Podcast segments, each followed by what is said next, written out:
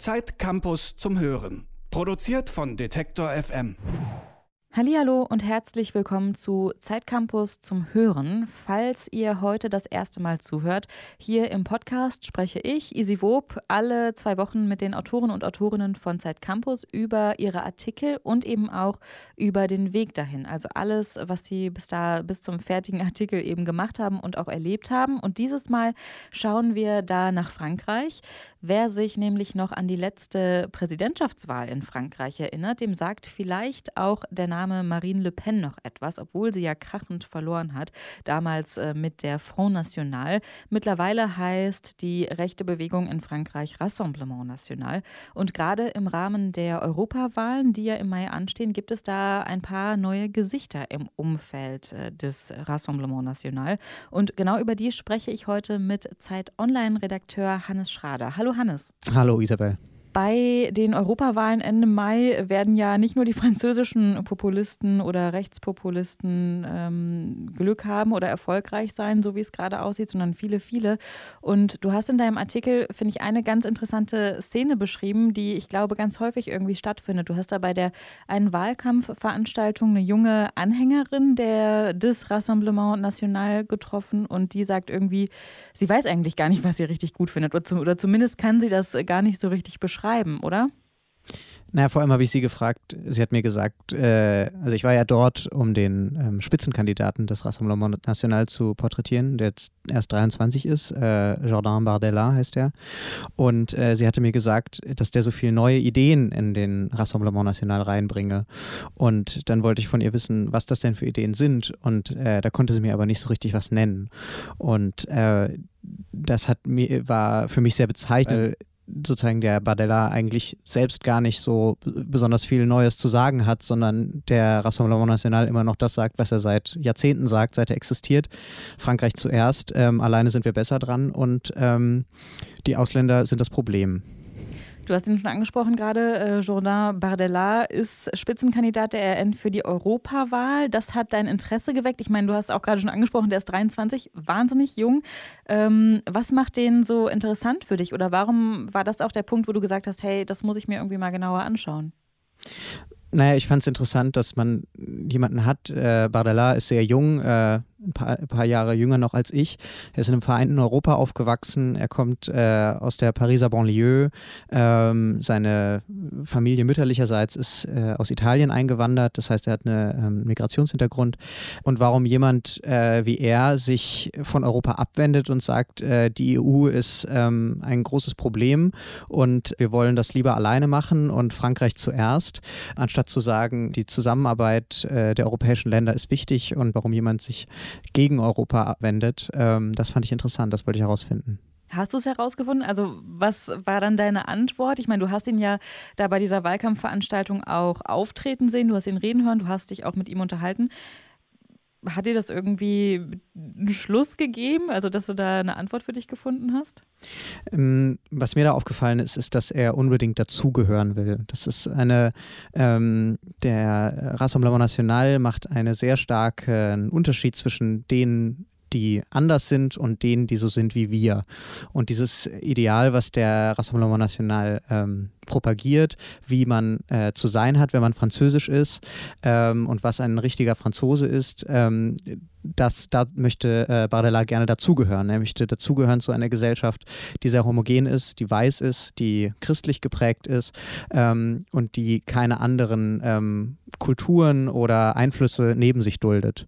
Und äh, ich glaube, das ist eine, äh, das kann ich jetzt nur mutmaßen, ähm, das ist eine Erfahrung von Ausgrenzung, nämlich diesem Gefühl, dass man nicht so so richtig dazugehört, was viele ähm, Menschen mit Migrationshintergrund äh, erleben und auch gerade in Frankreich ein Problem ist, weil diese Identität, die der Rassemblement National besonders stark propagiert, ähm, auch in ganz Frankreich äh, bisher bis weiterhin die dominierende ähm, Identität ist. Auch die Eliten, ähm, die äh, die französische Politik ähm, bestimmen, die anderen Parteien angehören, ähm, die leben diese, diese eindeutige Identität auch. Und du musst, um so zu sein, um dazuzugehören, ähm, musst du so sein, musst du auf eine bestimmte Art sein. Du musst auf eine bestimmte Art ausgebildet sein, du musst auf eine bestimmte Art sprechen und du, es wird erwartet, dass du auf eine bestimmte Art aussiehst.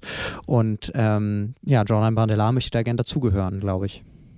Er hat äh, ja italienische Wurzeln, hast du eben auch schon beschrieben, aber sieht er da selber überhaupt keinen Widerspruch? Man, man könnte ja auch sagen, das Ganze entwickelt sich dann bei ihm genau in die andere Richtung, dass er sagt, aber ich gehöre eben auch dazu und deswegen ähm, sollten das auch alle anderen tun. Ja, das habe ich mich auch gefragt. Ähm, er ist da leider, als ich ihn dazu befragt habe, äh, er wollte nur sehr kurz mit mir sprechen, ein bisschen ausgewichen. Also ähm, für ihn ist eben die Sache, dass äh, Frankreich, als seine Eltern nach, äh, äh als seine Eltern nach Frankreich gekommen sind, äh, hatte Frankreich Bedarf an Arbeitskräften und das ist heute nicht mehr so. Ähm, und das ist eben auch was, was der Rassemblement National sehr propagiert, ist eben, man muss sich eben anpassen und er hat sich eben angepasst. Ähm, und er ist eben so, wie der Rassemblement National sich das vorstellt und äh, dementsprechend macht er keine Probleme sozusagen. Ähm, gleichzeitig, was damit äh, insinuiert wird, immer ist, dass die anderen eben nicht so seien und nicht dazugehören würden ähm, und generalisierende Aussagen über Menschengruppen getroffen werden, auf die das vielleicht überhaupt gar nicht zutrifft. Jetzt hast du ja auch mit einem französischen Meinungsforscher, glaube ich, gesprochen, der sagt, das ist so ein bisschen bezeichnend auch für die jüngere französische Generation, ne? also diese deutliche Spaltung. Was er vor allem sagt, ist, dass die französische Jugend ähm, gar nicht so sehr anders ist als der Rest der Gesellschaft, ähm, dass sich aber an ihr oder auch an Bardella speziell eben sehr gut dieses Spektrum und diese Spaltungen abbilden. Es gibt den einen Teil, die sehr gut ausgebildet sind, ähm, die äh, in einer, ein sehr offenes Ideal einer Gesellschaft propagieren und ähm, die Möglichkeit haben, überall hinzugehen, mehrere Sprachen sprechen ähm, und im europäischen Ausland oder in der ganzen Welt unterwegs sind. Und dann gibt es solche, die abgehängt sind und und die französische äh, Jugend äh, ist, der geht es deutlich schlechter als der deutschen äh, jungen Generation. Ähm, die sind, selbst wenn sie so gut ausgebildet sind wie ihre Eltern, ähm, oft ärmer und haben weniger Möglichkeiten, als ihre Eltern das hatten. Und äh, Baudelaire ist da, nimmt da so eine Sonderrolle ein, der ist so ein Grenzgänger weil er ist eigentlich gut ausgebildet und er hat es geschafft und er hat dieses meritokratische Ideal äh, von Frankreich, dass sozusagen, wenn du viel leistest, ähm, dass es egal ist, wo du herkommst, dass du es schaffen kannst, ähm, erfüllt, aber trotzdem wendet er sich jetzt gegen, gegen alles sozusagen, wo er eigentlich herkommt. In der Partei macht er ziemlich Karriere. Also er ist ja auch echt erfolgreich mit dem, was er gemacht hat. Er hat ja an der Sciences Po studiert, glaube ich.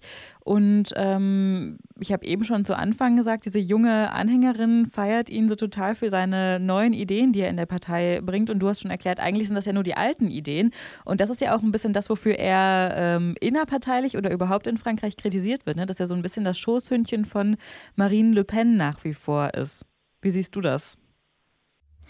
Ähm, ja, also es stimmt schon, dass er, das ist schon interessant für so einen jungen Politiker, dass er ähm, quasi kein Querulant ist, äh, nicht keine Ahnung, in Deutschland kennen wir Kevin Kühnert, der ähm, radikaler ist, der die Parteiführung angreift, der SPD oder auch bei, ähm, bei der äh, Jungen Union ist das so oder auch bei der Jungen Alternative zum Beispiel, die nochmal rechter sind ähm, als die AfD ähm, und deswegen ja auch vom Verfassungsschutz zum Beispiel beobachtet werden. Aber bei ihm ist das eben nicht so. Ähm, er ist, Schoßhündchen ist, finde ich, ein bisschen unfair, weil er ist eben Spitzenkandidat und ich finde, man kann von keinem Spitzenkandidaten von einer Partei erwarten, dass er äh, radikal andere Ideen propagiert, als die, als die Parteilinie das vorgibt und äh, als die Inhalte, die ähm, die, die Partei äh, ähm, ja, eben umsetzen möchte. Er ist eben ein Spitzenkandidat.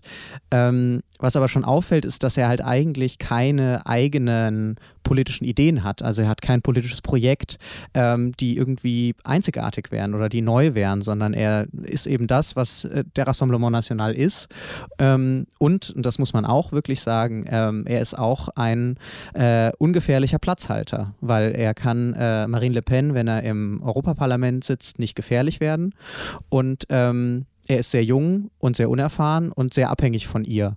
Und äh, Marine Le Pen kommt das sehr sehr zu Pass, weil sie dadurch ähm, nicht gefährdet ist durch jemanden, der ihr innenpolitisch gefähr äh, gefährlich werden könnte als Konkurrent eventuell. Neben Bardella hast du dir ja auch noch die Nichte von Marine Le Pen ein bisschen genauer angeschaut. Marion Maréchal heißt die, ähm, ist quasi in die RN hineingewachsen, war bis 2017 ja da auch aktive Politikerin, jüngste Abgeordnete aller Zeiten im Parlament und dann hat sie sich aber äh, aus der Politik zurückgezogen. Du hast mit ihr gesprochen vor deinem Artikel. Wie hat sie das denn erklärt eigentlich, dass sie äh, ja irgendwie aufgehört hat auf einmal? ja, ihr hat die Politik äh, oder die politische Arbeit im Parlament nicht besonders gut gefallen, hat sie mir gesagt, ähm, weil dort oft sozusagen auf Prinzipien rumgeritten werde und wer zur falschen Partei gehört, wird äh, per se abgelehnt. Ähm, das fand sie nicht so gut. Ähm, und ist deswegen ausgestiegen äh, und hat diese Uni gegründet, äh, wo sie jetzt so eine Art äh, rechte Elite ausbilden möchte.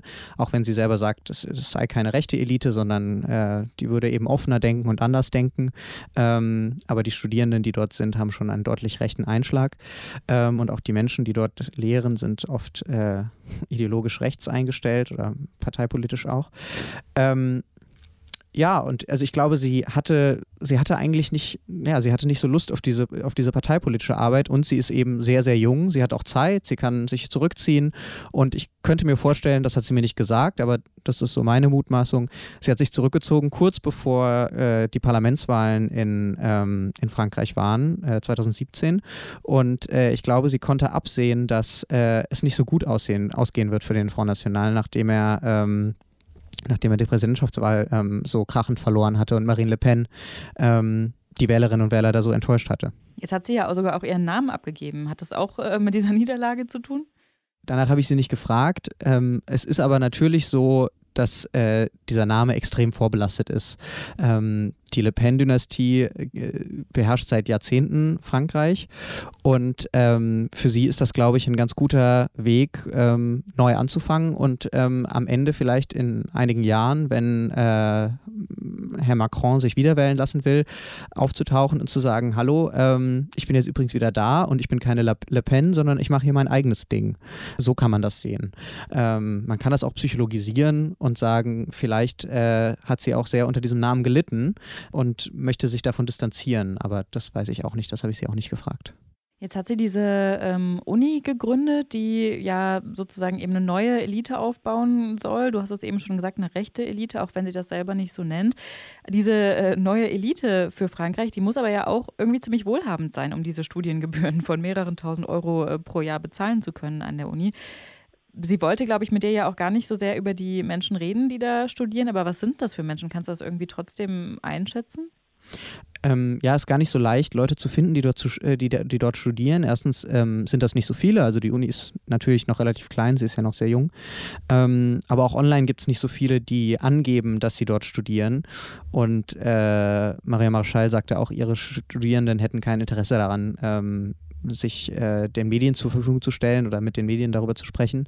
Ähm, aber wenn man so ein bisschen rumgoogelt und äh, ein bisschen recherchiert, findet man halt einige Leute, ähm, die angeben, dort zu studieren und die sind an aller eindeutig ähm, rechten Gruppierungen zuzuordnen. Also ich habe ähm, einen Herrn gefunden, der äh, an einer Verbindung zwischen, den, zwischen dem äh, Rassemblement National und den Konservativen arbeitet, ähm, Leute, die dem identitären Spektrum zugeordnet werden können.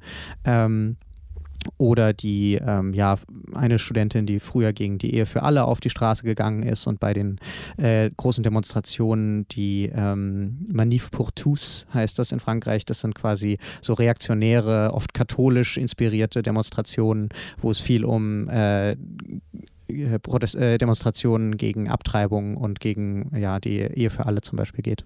Und die finden ja ganz offensichtlich auch die Uni, obwohl sie ja noch relativ jung und klein ist. Ähm, was für ein Bild vermittelt die denn deiner Meinung nach nach außen? Also überhaupt dieser ganze Charakter der Universität?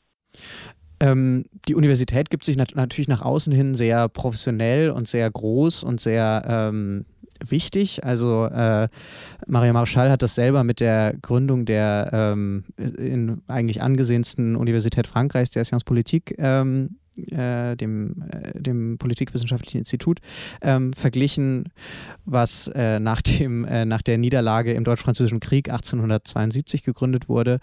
Ähm, und äh, ja, bis heute eine der, also eigentlich die wichtigste Bildungsinstitution Frankreichs ist, so ein bisschen wie das Harvard quasi Frankreichs.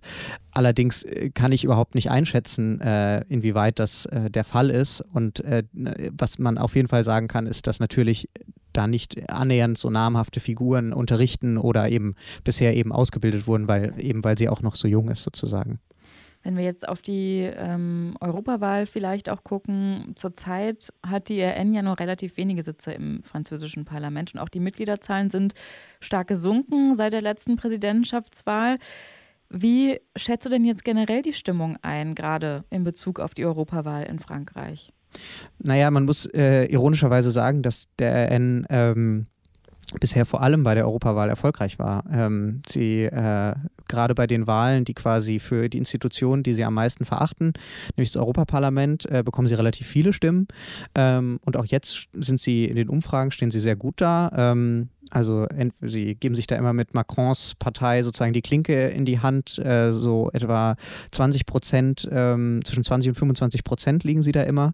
Ähm, aber äh, innenpolitisch sieht das eben sehr schlecht aus. Und äh, auch in Europa erreichen sie politisch gar nichts. Also die, äh, es gab einen großen Skandal innerhalb der Fraktion, wo es um ähm, den, die Veruntreuung von Geld ging, ähm, der auch Marine Le Pen selbst erfasst hat. Und äh, die haben keine, keine Ideen, wie man das gestalten soll, außer ähm, die EU abzuschaffen im Endeffekt. Und das heißt, sie nutzen eigentlich das Europäische Parlament, äh, wenn sie können, als eine Bühne, um äh, innenpolitisch Veränderungen herbeizuwirken, um innenpolitisch äh, Eindruck zu machen und um in Frankreich selbst die Stimmung gegen die EU zu ähm, bekehren, um sich gut aufzustellen für die nächste Präsidentschaftswahl.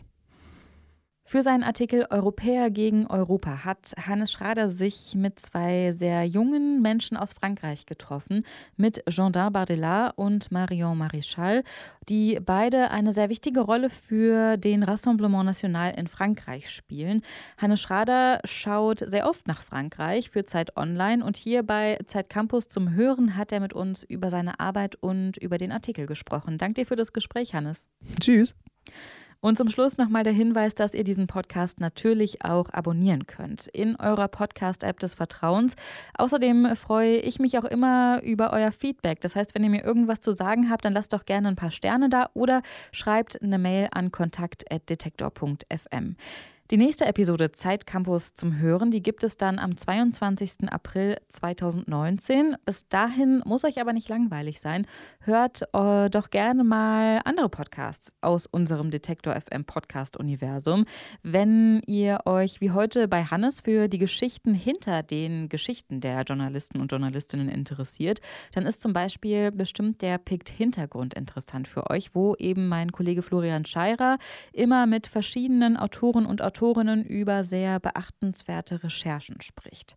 An dieser Stelle ist es dann jetzt aber wirklich auch Zeit, Tschüss zu sagen. Also ein Tschüss von mir und hoffentlich bis zum nächsten Mal.